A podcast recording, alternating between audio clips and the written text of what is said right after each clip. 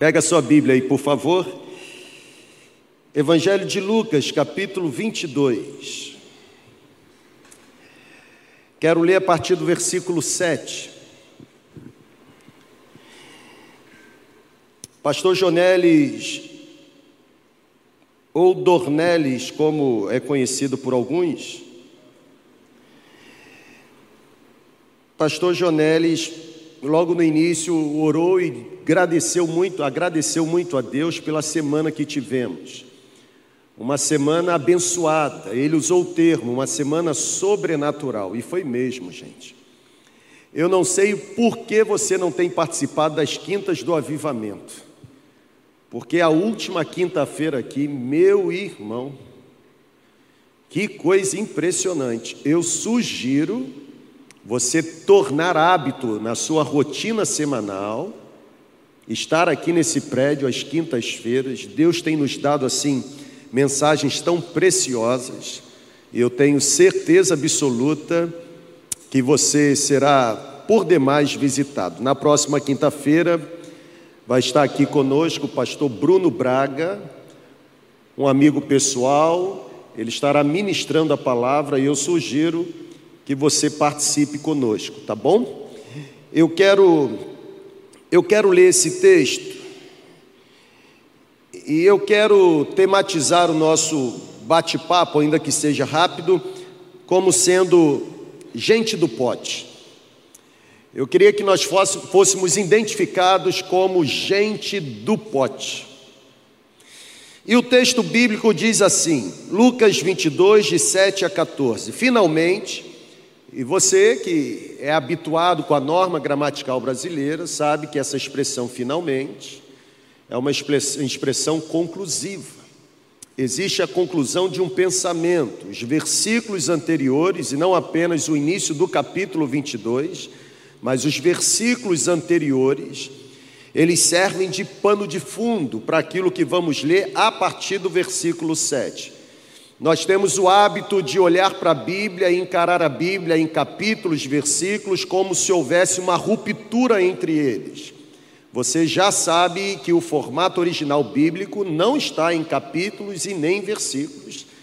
Então é bom que você entenda que a porção que nós vamos habitar tem um background, tem um pano de fundo, ok? Por isso que o versículo 7 começa dizendo finalmente.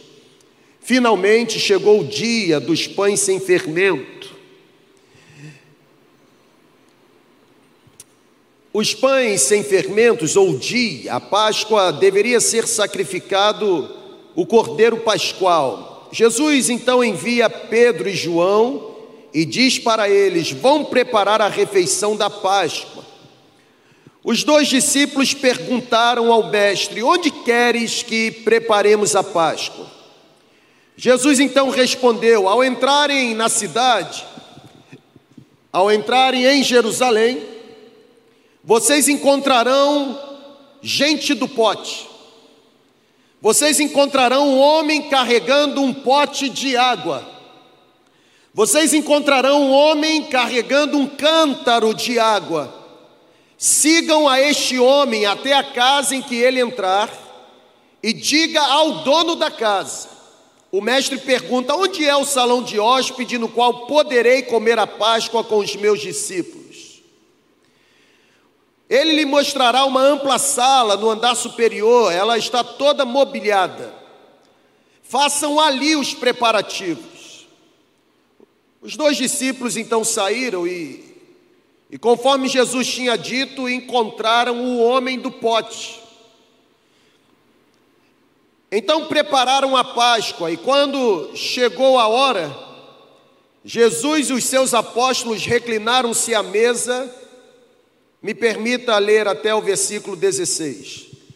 E disse-lhes: Desejei ansiosamente comer esta Páscoa com vocês antes de sofrer, pois eu digo: não comerei dela novamente até que se cumpra no reino de Deus.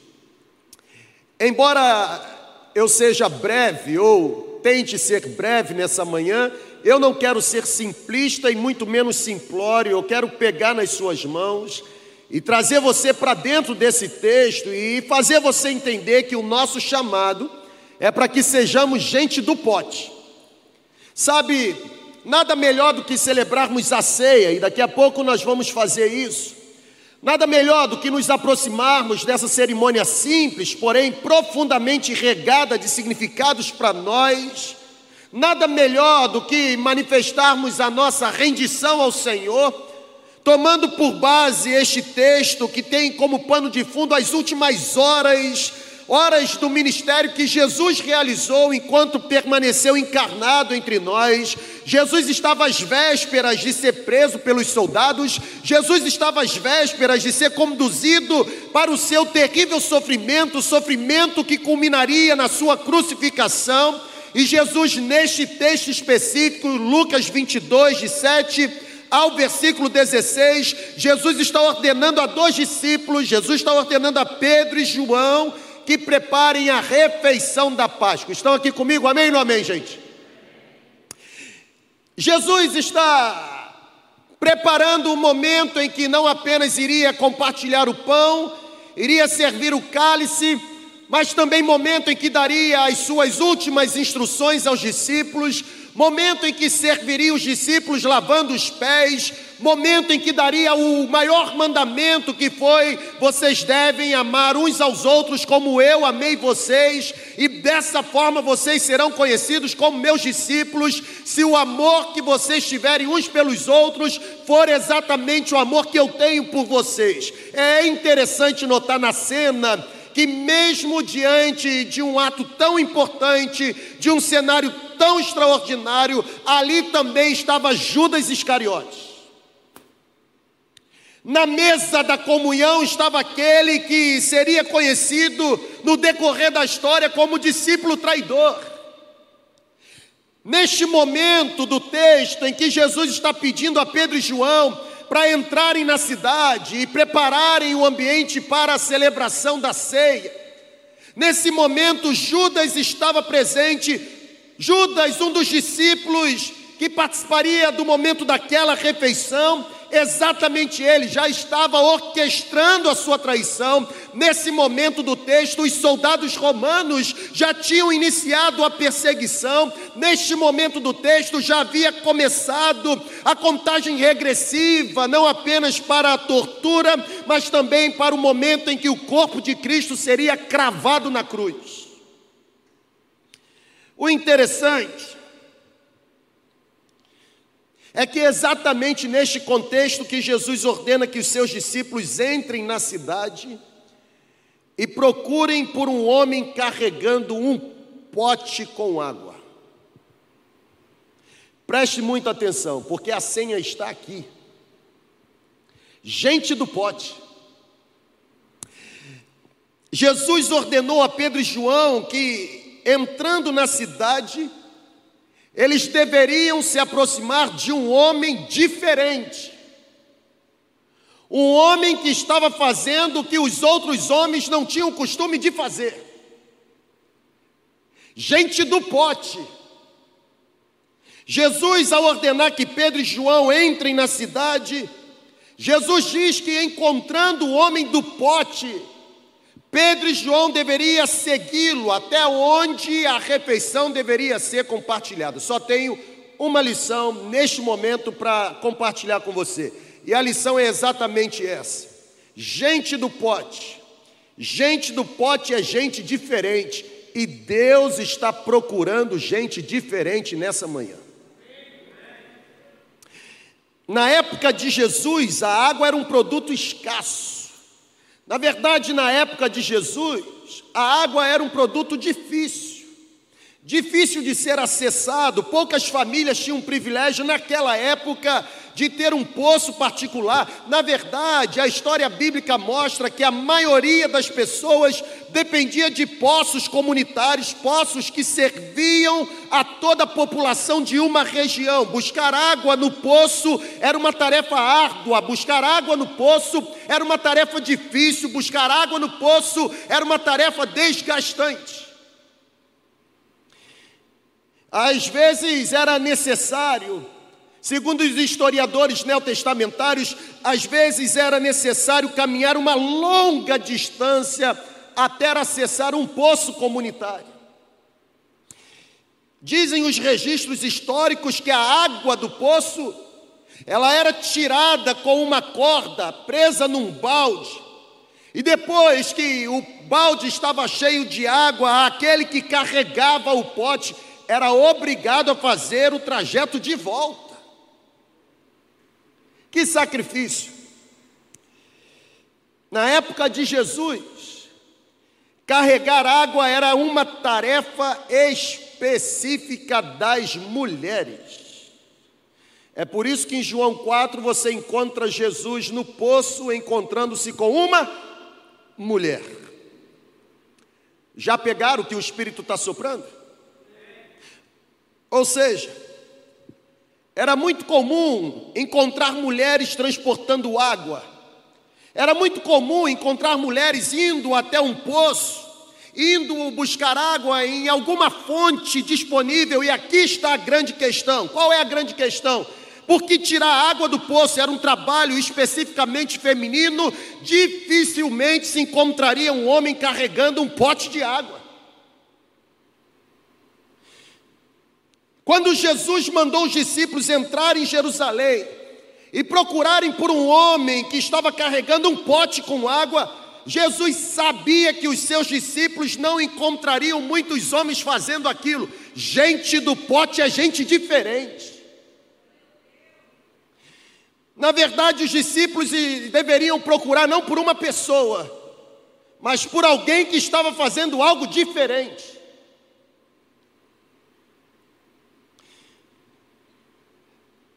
A grande sacada, na minha opinião,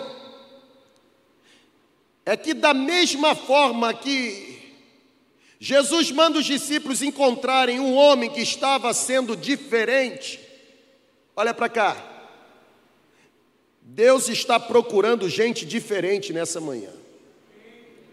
Gente diferente no modo de agir.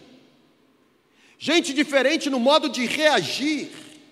Gente diferente no modo de se vestir. Gente diferente no modo de falar. Gente diferente no modo de se expressar. Gente diferente no modo de se portar ou se comportar.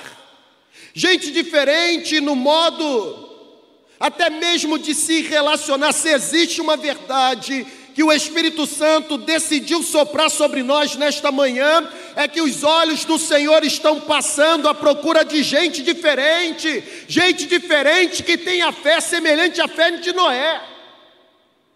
Gente diferente que seja obediente ao ponto de obedecer às ordens de Deus, semelhante a Abraão.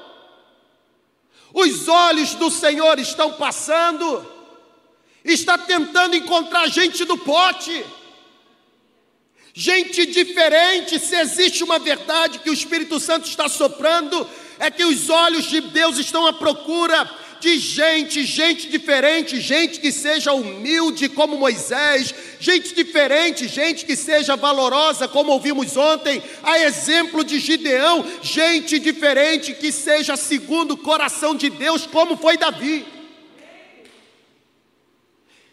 Se existe uma verdade que o Espírito Santo está soprando neste exato momento, é que os olhos do Senhor estão estão tentando encontrar gente do pote.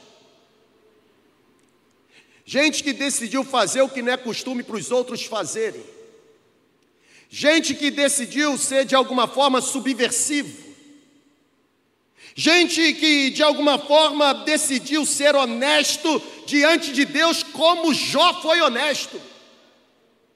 Os olhos do Senhor estão procurando gente, gente que tem coragem de pregar e sofrer em favor do Evangelho, como fez o apóstolo Paulo. Os olhos do Senhor estão passando e estão procurando gente do pote gente que não segue o estigma do mundo, gente que não consegue se adequar à roupagem do mundo. Quando a Bíblia diz não vos conformeis com este mundo, essa expressão veio de uma expressão grega, de onde surge a nossa palavra estigma. É gente que não é estigmatizado por aquilo que o mundo estigmatizou. É gente que não aceita o apelido que o mundo colocou. É gente que sabe da sua verdadeira identidade. É gente que sabe do porquê veio e para que veio. Os olhos do Senhor estão tentando encontrar gente do pote. Gente do pote é gente que é crente de verdade. Parece até esquisito falar isso, mas é verdade. Crente convertido, mais esquisito ainda. É gente do pote. É gente que traz consigo a convicção de que, apesar de estar sujeito a pecar, o pecado não tem mais domínio porque foi lavado, redimido e purificado por meio do sangue de Cristo Jesus. Os olhos do Senhor estão à procura de gente do pote. Gente do pote é gente diferente. Gente do pote é gente que manifesta perdão semelhante o perdão oferecido pelo seu mestre. E assim, nesse exato momento em que eu preparava, o, o termômetro esquentou para mim. E eu penso que esquenta para você também, porque se existe algo que não é natural para nós, é perdoar, irmão. Na verdade, entre os pastores aqui nós temos uma brincadeira, e me permita abrir a intimidade dos pastores. Quando o pastor Daniel faz um negócio que a gente não gosta,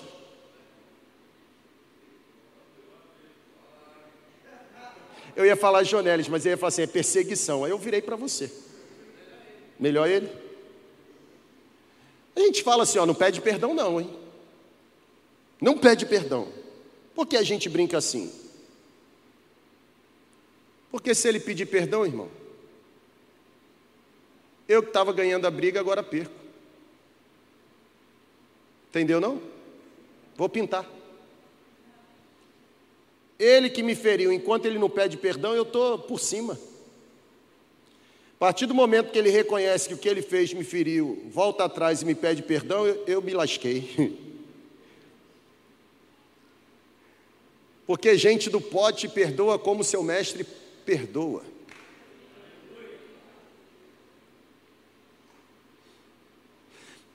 É bem verdade que seria bom que o pedido de perdão recolhesse as penas que foram espalhadas quando da ferida.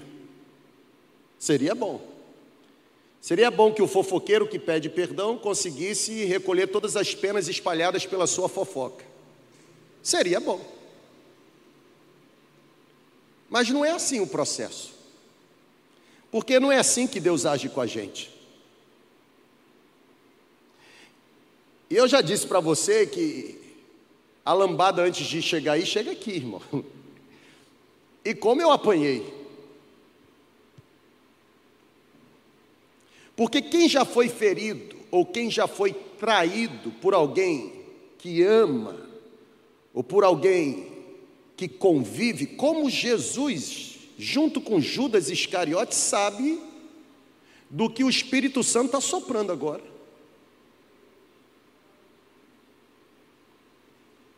Judas era um dos discípulos. A expressão mais abaixo do texto, fica nervoso não, pastor. A expressão mais abaixo do texto diz assim: Aquele que mete a mão comigo no prato haverá de me trair. Só que gente do pote é diferente. Eu abro um parênteses, quero ensinar algo para você. Perdoar, perdoa-se, porque é bíblico. Resgatar credibilidade leva tempo, gente. E voltar a ter o privilégio de caminhar junto com quem você feriu é uma longa jornada. Pode ser que nunca mais aconteça. Isso não significa que não houve o processo de perdão. Eu vou repetir.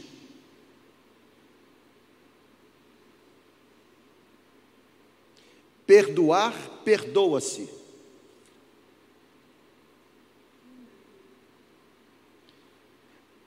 Ter credibilidade novamente, ah, leva tempo, porque o que você fez deixou você com saldo negativo. Agora você vai ter que depositar muita confiança para poder sacar confiança.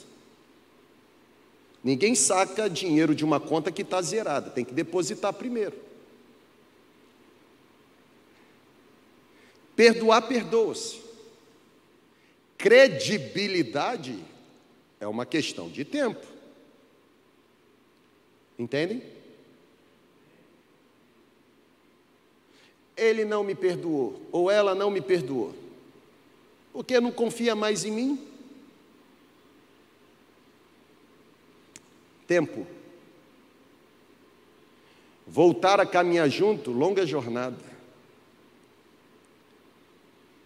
Gente do pote age conforme o seu mestre agiu. Quando eu chego neste exato momento aqui da ministração,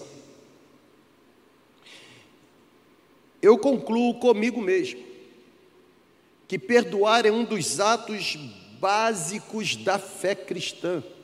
Sabe por que eu digo isso? Está aqui comigo ainda ou já foi embora? Eu considero perdoar como um ato básico da fé cristã, porque só foi possível para mim e você entrarmos na vida que Cristo nos ofereceu, porque antes de recebermos a vida, recebemos dele o perdão. Você não entendeu? Eu vou repetir. Você só tem o privilégio de ser quem você é em Cristo porque Ele não lhe tratou da forma como você merecia, mas sim da forma como você necessitava. Em vez de dar a você a recompensa pela traição que você cometeu por conta do pecado que praticou, Ele deu a você a oportunidade de tentar acertar novamente. Graça e misericórdia.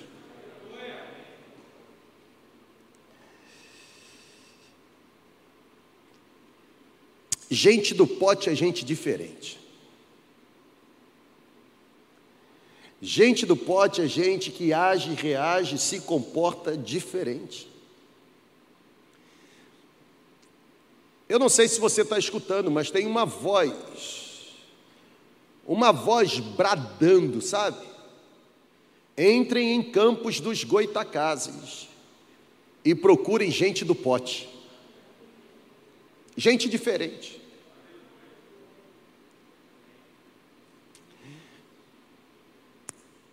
Quando eu olho para Jesus, eu percebo que Ele, enquanto Rei dos Reis, Ele transformou a cruz, símbolo de derrota, fracasso, miséria, vergonha, maldição. Mesmo o Rei, ele transformou a cruz em trono e daquele trono pronunciou palavras tão reais, palavras tão espirituais, palavras que nos ensinam verdades ainda hoje. Por exemplo, mesmo depois de ser traído por Judas,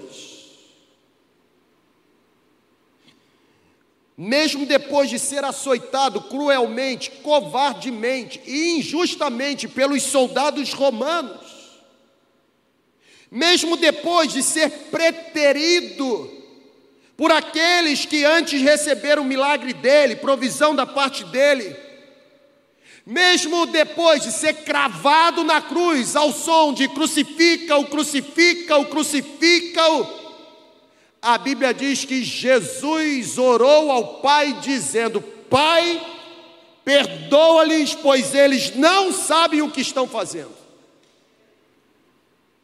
E aí você vira para mim e fala assim: mas ele era Jesus. Tá bom? Atos capítulo 7, versículo 54 em diante. Estevão não era Jesus, sendo apedrejado covardemente, injustamente.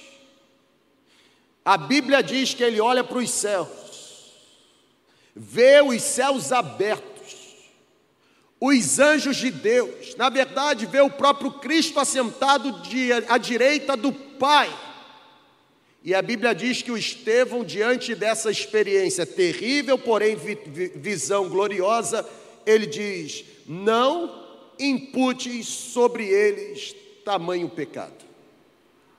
Gente do pote é gente diferente.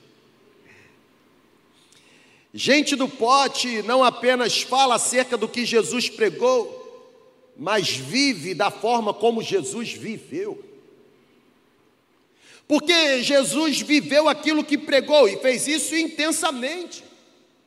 Jesus, por exemplo, pregou muito sobre perdão e naquele momento hostil, naquele momento terrível, ele vivenciou o perdão. Galera, Jesus viveu a sua própria mensagem, sabe por quê?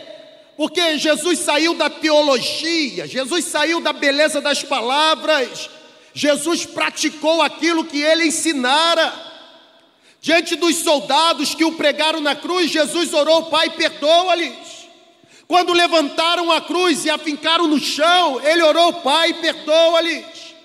Enquanto ficou ali pendurado entre o céu e a terra, ouvindo os religiosos zombarem dele, Jesus orou: Pai, perdoa-lhe. Se existe uma verdade nesta manhã, a verdade é que os olhos de Deus estão à procura de gente do pote, gente diferente, gente que seja como seu mestre é.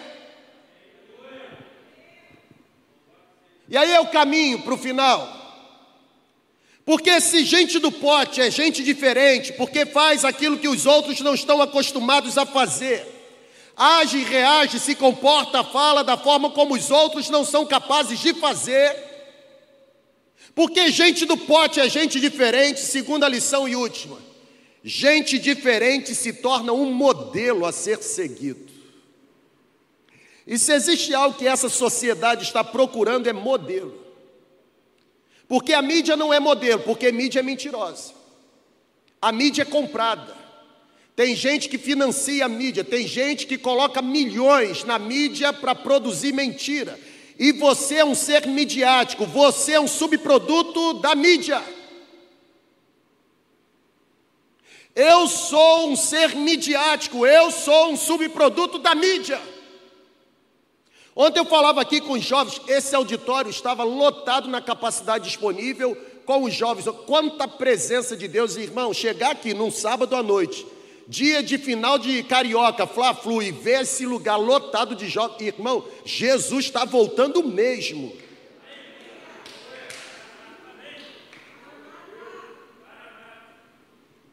E eu dizia para aqueles jovens ontem, na verdade não, não deveria ser o Adonias Júnior, Deveria ser o pai dentro de casa. Eu dizia para eles: cuidado, cuidado com a falácia, cuidado com a construção bonita, cuidado com o discurso romântico. O reino de Deus não tem discurso romântico. Cuidado com, essa, com esse posicionamento. Cuidado com essa sua perspectiva de que achando que você acha, você está produzindo bem. Cuidado! Você não pode, a exemplo da Bíblia Sagrada, você não pode, tendo a mente de Cristo e sendo batizado pelo Espírito de Cristo, se tornar massa de manobra na mão de uma mídia falida. Não pode.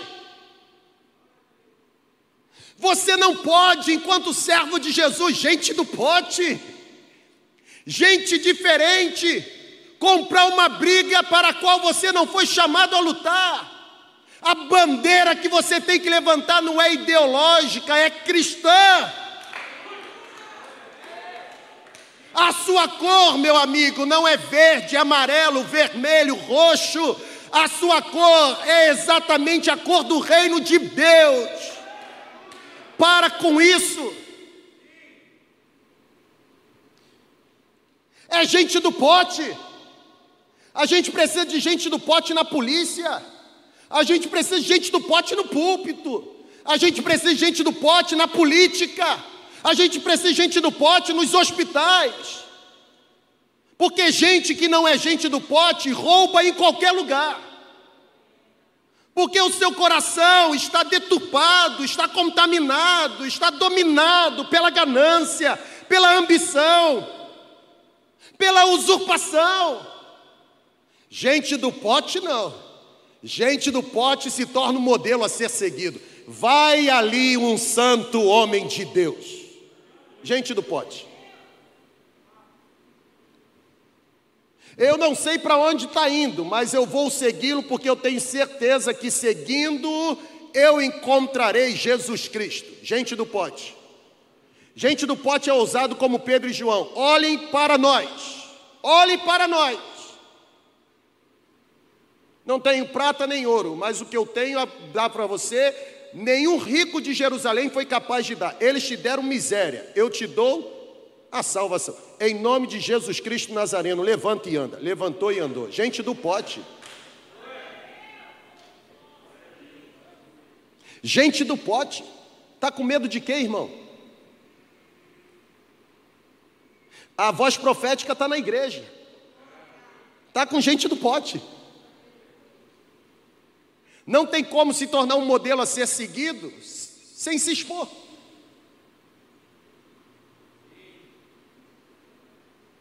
É gente do pote. Não se esqueça de que nos tornamos vitrines por causa da decisão que fizemos de seguir a Jesus e desenvolver uma vida semelhante à vida de Jesus. O peso para nós, o peso é maior. Qualquer pessoa tem margem de erro, eu e você não temos. Porque filhos do diabo, embora sejam filhos do diabo, eles gostam de exercer com eficiência, e não eficácia, mas eficiência, o papel de acusar. Nós nos tornamos vitrines por conta da decisão que tomamos. Qual decisão? De nos tornarmos gente do pote. Gente diferente.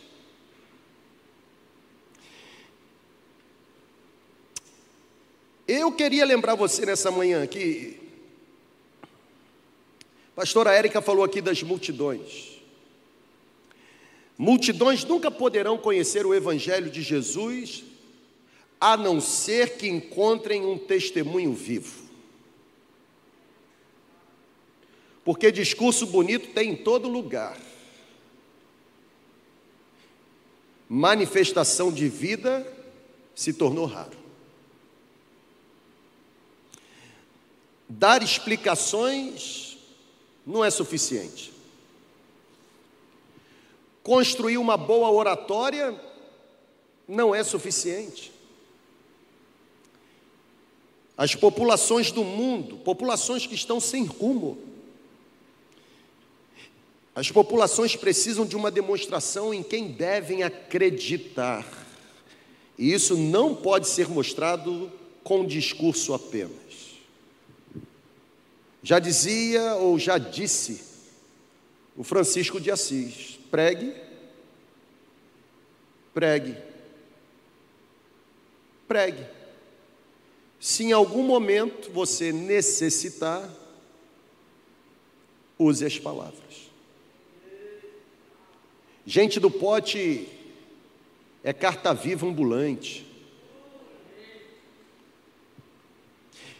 Gente do pote é gente que se encontra com pessoas e tem coragem de dizer para elas: pode me seguir porque eu conheço o caminho. O mundo está procurando desesperadamente por alguém que possa seguir. O mundo está procurando por gente do pote. E aqui está o grande segredo. Nós precisamos aprender que um testemunho vivo vale muito mais do que uma centena de explicações vazias, superficiais e infrutíferas. A minha conclusão é exatamente essa, e nós vamos celebrar a ceia. Os olhos do Senhor estão passando. A pergunta é: existe gente do pote aqui? Existe gente do pote aí na segunda igreja online? Os olhos do Senhor conseguem encontrar gente diferente aqui. Os olhos do Senhor conseguem encontrar gente que está fazendo que ninguém mais se tornou capaz, se tornou capaz de fazer. Tem gente desse naipe aqui?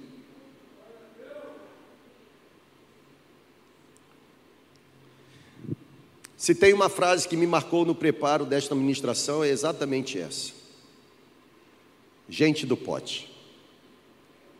Alguns domingos atrás eu falei para você que era para parar de usar esse jargão vaso. Fala vaso. E aí, vaso? Pai do Senhor, vaso. Como vai, vaso? Aí eu falei, vamos usar cano. Agora eu estou trazendo pote.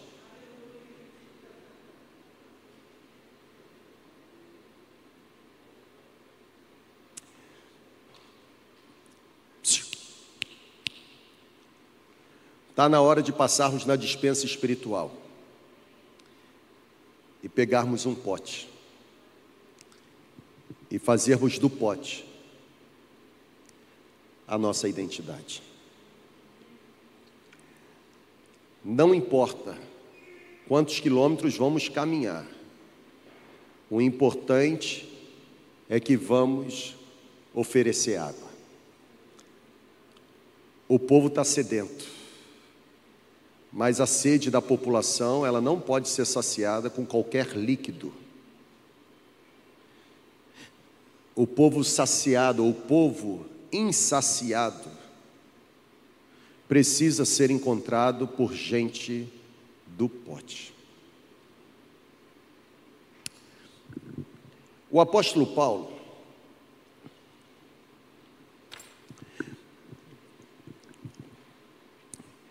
quando ele vai retratar para a igreja dos Coríntios,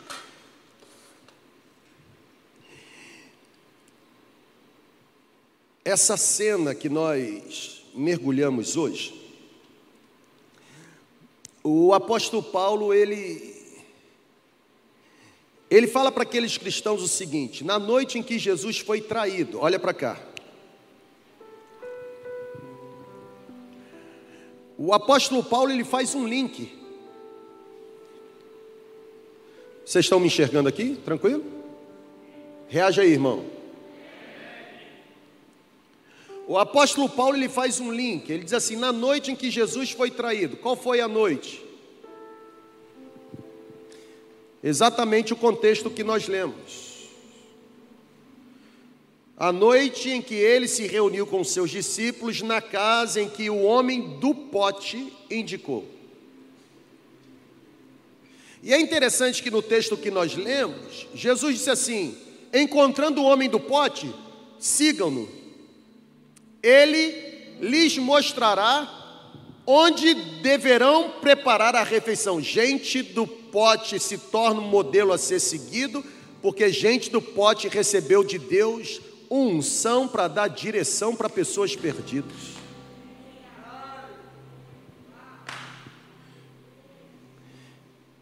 E o apóstolo Paulo, quando vai pintar para a igreja de Corinto ou dos Coríntios, esta cena ele diz assim: na noite em que Jesus foi traído por Judas, Judas não era gente do pote, Judas era traidor. Na noite em que Jesus foi traído, ele tomou o pão e tendo dado graças, disse: Este pão representa o meu corpo que será dado por vocês. Façam isso todas as vezes que se lembrarem de mim. E o apóstolo Paulo ele continua a orientação para aquela igreja dizendo: semelhantemente, após ceiar, o mestre pegou o cálice naquela noite da traição ele pegou o cálice e disse: Este cálice representa o sangue da nova aliança. Façam isso todas as vezes que se lembrarem de mim. Porque todas as vezes que vocês se reunirem para partirem o pão ou beberem o cálice, vocês devem se lembrar do dia do Senhor. E é exatamente neste ponto que Paulo coloca o dedo. Porque Paulo diz assim: por isso cada um deve fazer um autoexame. Examine-se, pois, o homem a si mesmo, e então coma do pão e beba do cálice. Porque quem comer do pão ou beber do cálice, ou quem participar do corpo de Cristo indignamente, fará isso para sua própria condenação, e é por causa disto que existem muitos doentes entre vocês e alguns, inclusive, que já morreram. Os olhos do Senhor estão passando e estão tentando encontrar gente do pote.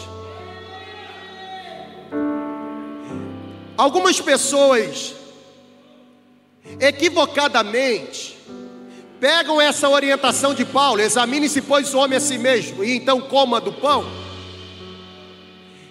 e se comportam da seguinte forma: eu tenho uma diferença com Samuel, e nós ainda não acertamos a conta, até porque não houve pedido de perdão, e não houve pedido de perdão porque ainda não houve quebrantamento ou arrependimento. Eu tenho uma diferença grande, e perdão é perdoar o devedor da dívida que tem conosco. É, é perdoar é eu dizer para você, campeão, você me deve, porque você me feriu. Mas a partir de hoje, olha, zero a zero. Está zerada a balança. Você não me deve mais nada. A dívida que você tinha comigo não existe mais, porque eu decidi perdoá-la. Vamos daqui para frente. Ele tem uma é exemplo, tá, irmão? Nós estamos em paz. É um exemplo. Estamos? Ah, tá. Tem a diferença. Oi, irmão, estamos em paz mesmo? Você está chorando? Estamos em paz? Ok. Te fiz alguma coisa? Me perdoa. oportunidade de perdoar. Que bom, obrigado.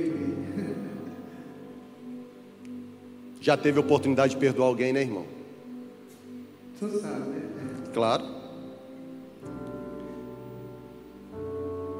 E naquele dia que você decidiu perdoar, o maior beneficiado não foi quem recebeu o seu perdão, foi você. Porque você foi liberto de entulhos emocionais, lixos de Satanás que tinham dentro de você.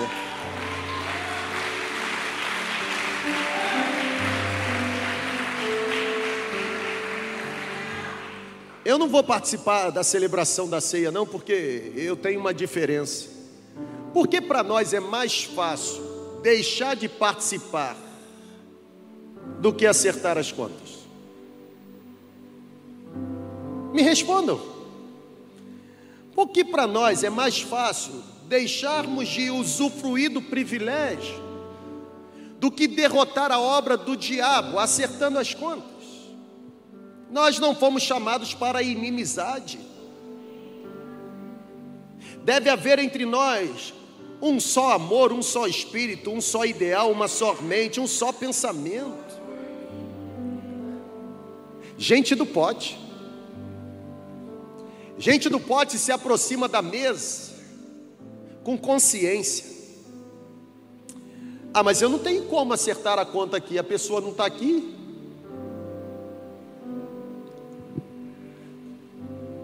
Cuidado, porque discurso ou palavra sem atitude não serve. Talvez o seu grande erro esteja sendo este. Você está falando muito, você está declarando muito, mas na hora do vamos ver, a atitude esperada não é coerente com o discurso pronunciado. Gente do pote é diferente. Tem gente do pote aqui? Mas tem mesmo. Examine-se, pois, o homem a si mesmo. Tem mesmo. Eu me aproximo da celebração da ceia nesta manhã com meu coração muito em paz.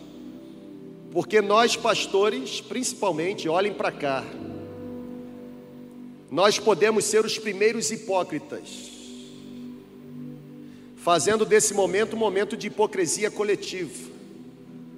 Porque o que eu mais vejo são pastores que têm diferença de relacionamentos, não são amigos no ministério, se veem como inimigos, não confiam uns nos outros e nesse momento da celebração da ceia se vestem e se comportam hipocritamente como se fossem íntimos uns dos outros. Não é gente do pote. E aqui eu posso olhar para vocês, nos olhos, de cada um de vocês. Clovinho não está ali, João Felipe e Mariana não estão aqui, Emildo e Mirinha não estão aqui, cada um com responsabilidades, mas se estivessem aqui, também poderia olhar nos olhos de cada um deles e dizer: Nós, enquanto time pastoral, nos aproximamos desta mesa com pureza de coração. Deus está fazendo de cada um de nós gente do pote. Eu amo você, Pablo. Mas eu te amo, cara. Mas eu te amo. Não, me abraça não. Olha lá, maldade. Jonelis é o mais ciumento, eu te amo, cara. Você eu abraço. Vão criticar a gente por causa do abraço.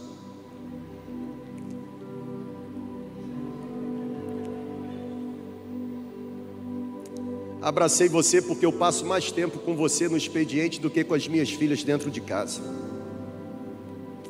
Gente do pote. Onde existe unidade, Deus libera a bênção da vida. Porque o sacrifício da cruz aconteceu para que gente diferente, de origens diferentes, fossem feitas um só povo por meio do sangue de Cristo Jesus. Você pode ficar em pé onde você está? Você pode cantar essa canção conosco?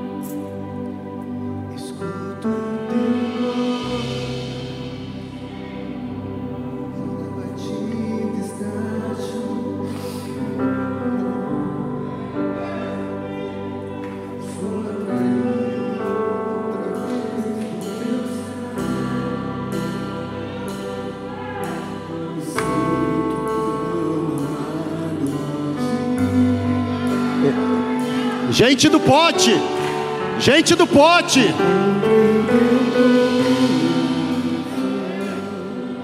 Pois você me Eu acho que vocês não vão conseguir cantar, não? Meu amor por mim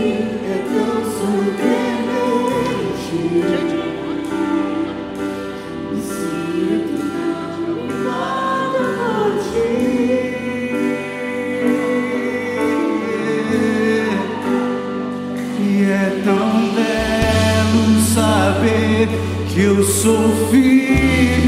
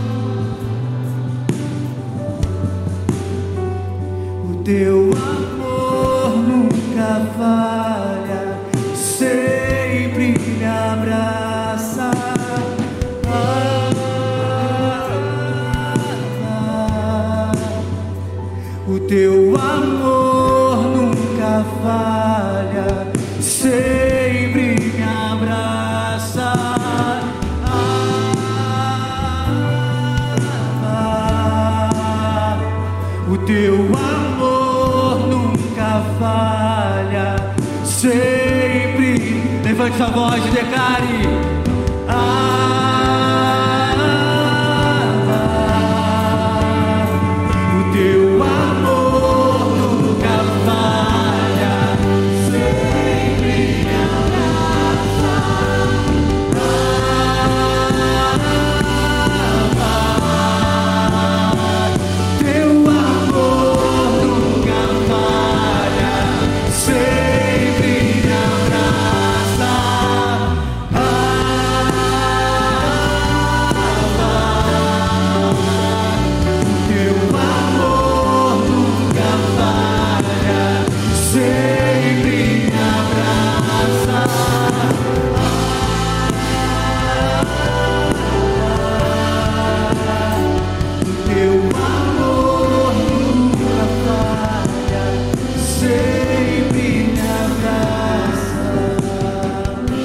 Existe alguém aqui que deixou de receber os elementos? Se existe alguém sem os elementos, erga aí sua mão para que os nossos irmãos possam servi-lo. Lá na galeria, se existir alguém, levante a sua mão para que os nossos irmãos possam servi-lo.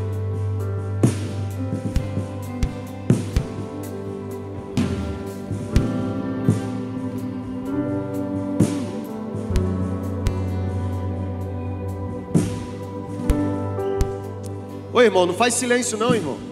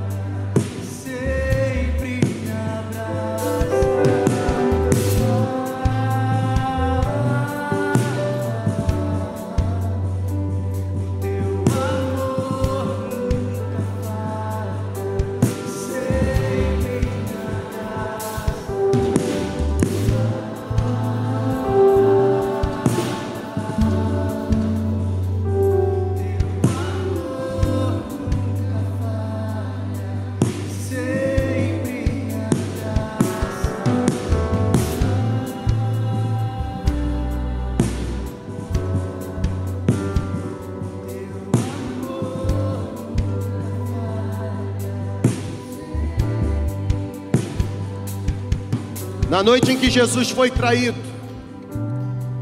ele pegou o pão e disse: Este pão é dado, ou este pão representa o meu corpo, que é dado em favor de vocês.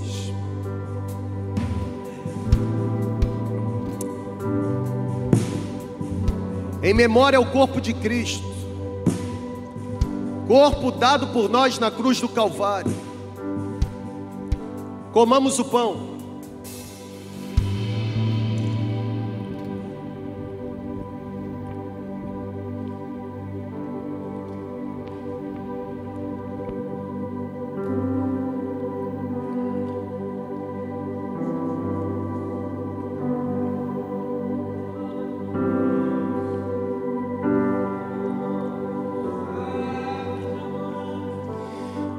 Semelhantemente, após ceiar,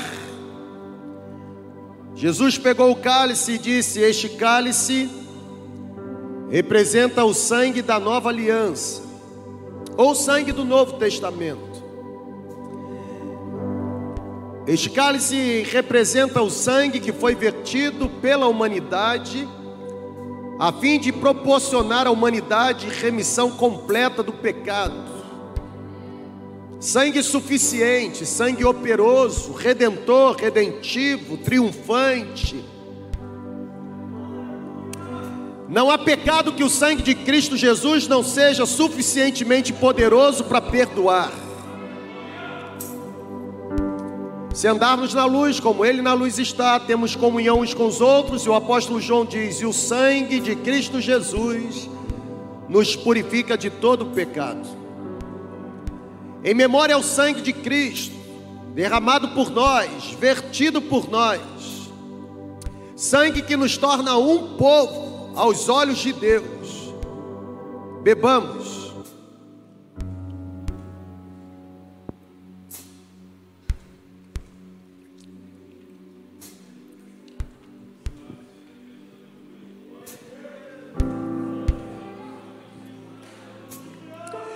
Ao Deus eterno, invisível e mais real.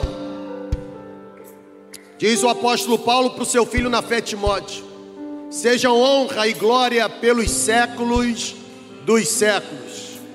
Que o amor de Deus, que nos ama nos nossos melhores dias, o amor de Deus que nos ama nos nossos piores dias, porque não há nada que façamos que seja capaz de aumentar o amor de Deus por nós. E não há nada que façamos que consiga diminuir o amor de Deus por nós, porque apesar de ser quem somos e apesar de fazer o que fazemos, o amor de Deus por nós continua o mesmo. Que a graça de Jesus Cristo, graça bendita, maravilhosa, operosa, esplendorosa, graça cujos braços são extensos o suficiente para nos arrancar do mais profundo abismo, firmar os nossos pés sobre a rocha e abrir os nossos olhos para que possamos encontrar a luz da esperança. Que a comunhão, a consolação do Espírito Santo sejam derramados abundantemente sobre nós, aqui neste prédio, sobre você que está conosco por meio da segunda igreja online, e que o amor, a graça, a comunhão, a consolação nos acompanhe até o dia, dia chamado Dia do Senhor, dia em que uma trombeta irá tocar, o céu irá se rasgar, e Jesus Cristo, nosso Salvador, que subiu com poder e glória, com poder e glória, haverá de voltar. Aplauda a presença dele, tenha um bom almoço, Deus abençoe, espero encontrar você logo mais.